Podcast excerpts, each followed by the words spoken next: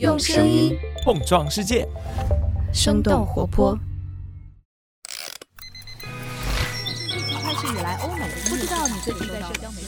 生动早咖啡与你轻松同步日常生活与商业世界。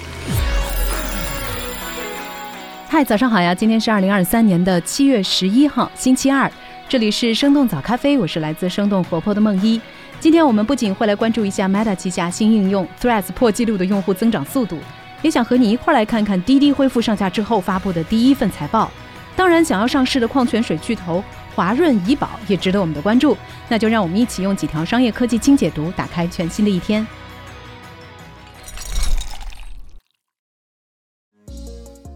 Threads 用户破一亿，不鼓励政治和新闻内容。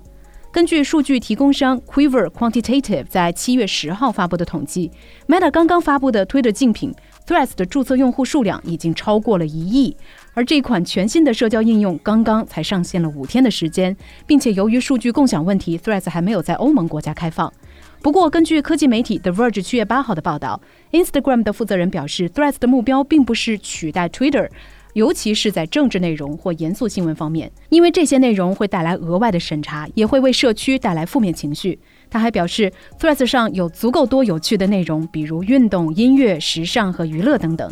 近些年来，Meta 都在试图与新闻和政治内容保持距离，包括减少用户在 Facebook 上看到的政治内容的数量。科技媒体的 Information 认为，Threads 对新闻行业来说也并不是一个合适的平台，因为 Threads 强大的推荐算法会让用户只看到自己感兴趣的内容，进而降低优质新闻被看到的概率。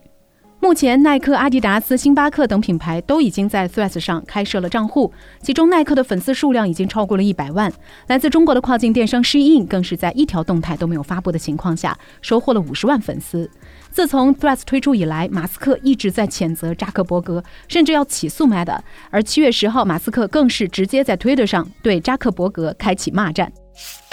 滴滴重新上架后，业绩恢复，加速布局新业务。七月九号，滴滴发布了今年一季度财报，这也是滴滴在今年一月重新上架应用程序以来发布的第一份财报。滴滴实现了同比接近百分之二十的营收增长，达到四百二十七亿元，净亏损也在大幅度的收窄，从去年同期的一百六十亿元降到了九亿元。在疫情放开以及应用程序重新上架之后，滴滴的业务实现了快速的恢复。尽管整体亏损，但是滴滴的国内出行业务已经重新恢复了盈利。在国际业务上，滴滴也将继续拓展新市场。在财报中，滴滴表示将继续关注拉美的巴西和墨西哥等等关键市场，并且计划在今年剩余的时间内进一步加大对国际业务增长的投资。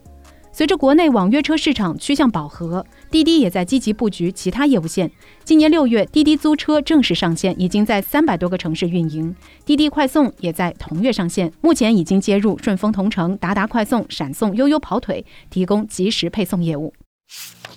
华润怡宝筹备上市，最快今年赴港 IPO。根据彭博社七月六号的报道，华润集团旗下的子公司华润怡宝计划在香港进行 IPO。怡宝最早可能在今年年内上市，筹资的金额大约是十亿美元。华润怡宝是华润集团旗下的企业，总部位于深圳，主要业务是瓶装水。市场调研机构欧瑞的数据显示，怡宝在中国瓶装水市场的份额仅次于排名第一的农夫山泉，而农夫山泉2020年已经成功在港股上市。除了纯净水之外，怡宝也在拓展其他的品类，目前已经有奶茶、咖啡、功能性饮料，还有乳酸菌饮料等等多元化的品类，以及多个自有品牌。根据界面新闻的报道，尽管还没有正式的上市募资，但是怡宝已经从去年开始加速投资和扩张，包括建设新的生产基地、升级实验室以及开拓水源地。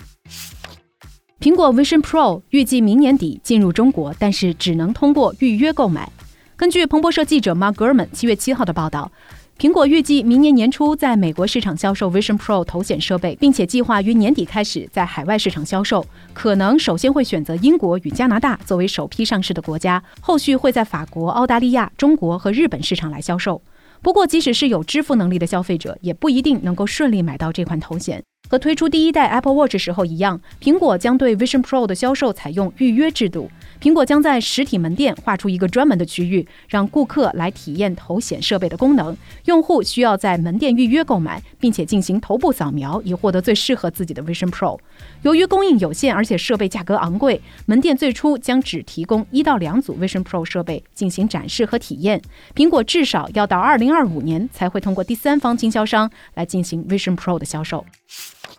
欧盟委员会将会对亚马逊收购扫地机器人 iRobot 展开反垄断调查。七月六号，欧盟委员会宣布将会针对亚马逊收购扫地机器人公司 iRobot 展开调查。欧盟委员会认为这项交易会限制欧洲扫地机器人行业的竞争，并且会在十一月中旬之前做出是否阻止收购的决定。欧盟委员会认为，如果这项收购达成，亚马逊不仅有可能会限制其他扫地机器人品牌的在线销售，还可能会限制这些品牌对亚马逊语音助手 Alexa 的访问权限。此外，这项收购还能让亚马逊获得 iRobot 用户数据，这将会进一步强化亚马逊在电商领域的地位。iRobot 是来自美国的扫地机器人制造商，它在全球的扫地机器人市场当中长期占领较高的市场份额。去年八月，亚马逊宣布计划以十七亿美元收购 iRobot，并且将它纳入亚马逊的智能家居矩阵当中。随后就引发了美国、英国和欧洲反垄断机构的调查。目前，英国已经批准了这项收购，美国还没有最终的结论。红杉中国进军东南亚。根据《金融时报》七月十号的报道，红杉中国已经在新加坡开设办公室，准备进军东南亚投资市场，可能与红杉印度以及东南亚分支展开竞争。我们早咖啡在上个月的节目当中提到，由于投资理念和投资组合存在冲突，红杉资本宣布一分为三。之后，红杉中国、红杉美国、红杉印度及东南亚将会独立运营。而红杉中国这一次进军东南亚市场，重点是希望能够找到有潜力的中国创始人，支持他们在东南亚以及全球化的发展。华尔街日报的报道显示，在拆分之前，红杉中国和美国以及东南亚部门会投资互相竞争的公司。目前，中国投资机构在东南亚的参与度并不高。根据联合早报的报道，今年上半年，三百五十笔东南亚市场的股权投资交易，只有二十五笔是由中国投资者做出的。TikTok Music 登陆巴西和印尼。七月七号，TikTok 母公司字节跳动表示，将在巴西和印度尼西亚推出新的音乐流媒体服务 TikTok Music。根据路透社的报道，TikTok Music 是付费会员制，目前在巴西和印尼的订阅价格都不超过三点五美元，略低于音乐流媒体头部公司 Spotify 的会员价格。二零二零年，字节跳动推出了面向海外市场的音乐流媒体平台 r e s t l e 不过字节并没有强调 r e s t l e 和 TikTok 的关联。在 TikTok Music 登陆巴西和印尼之后 r e s t l e 将会被逐步停用。去年，字节跳动在国内也推出了一款独立的音乐流媒体应用汽水音乐，很多歌曲都是在 TikTok 上来走红，随后用户会去到其他平台收听这些歌曲，而 TikTok 自己的音乐服务可以把用户留住，进而获得广告和订阅收入。DQ 冰淇淋将会在国内扩展餐饮门店。根据界面新闻七月七号的报道，冰淇淋连锁品牌 DQ 表示，将会和中国的特许经营商中国食品饮料集团合作，开设重点放在餐食上，提供热食和甜食的门店。早在五年之前，DQ 就已经推出了轻食产品，比如美式热狗、烤翅和松饼等等。中国食品饮料集团的高管透露，DQ 的冰淇淋收入可以占到销售总额的百分之六十五左右，剩下的不到四成则是轻食、蛋糕和奶昔。目前，DQ 隶属于巴菲特控股的伯克希尔哈撒韦公司，在全球有着大约七千家分店，国内有超过一千二百家门店，其中绝大部分由中国食品饮料集团运营。就在今年的巴菲特股东大会期间，DQ 的 CEO 还对外表示，在中国开设门店的速度将会加快。不过，界面新闻分析认为，DQ 这一次想要扭转自身在国人眼中的固有认知，做出差异化的产品和定位，依旧面临着许多的挑战，同时还要面临麦当劳、肯德基和赛百味等等品牌的竞争。Evernote 美国大裁员，将公司迁往欧洲。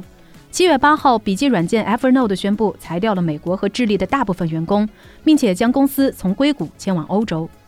这款笔记软件在二零零八年推出，巅峰时期拥有二点五亿的全球用户，并且获得了总计超过一亿美元的融资。不过，最近几年，Evernote 面临着 Notion、Obsidian 等等新兴笔记应用的竞争。去年十一月，Evernote 被欧洲移动应用开发公司 Bending Spoons 收购。Evernote 自己也表示，将公司业务迁往欧洲是为了和母公司更好的协作。实际上，在被收购两个月之后，Evernote 就已经进行了一轮上百人的裁员。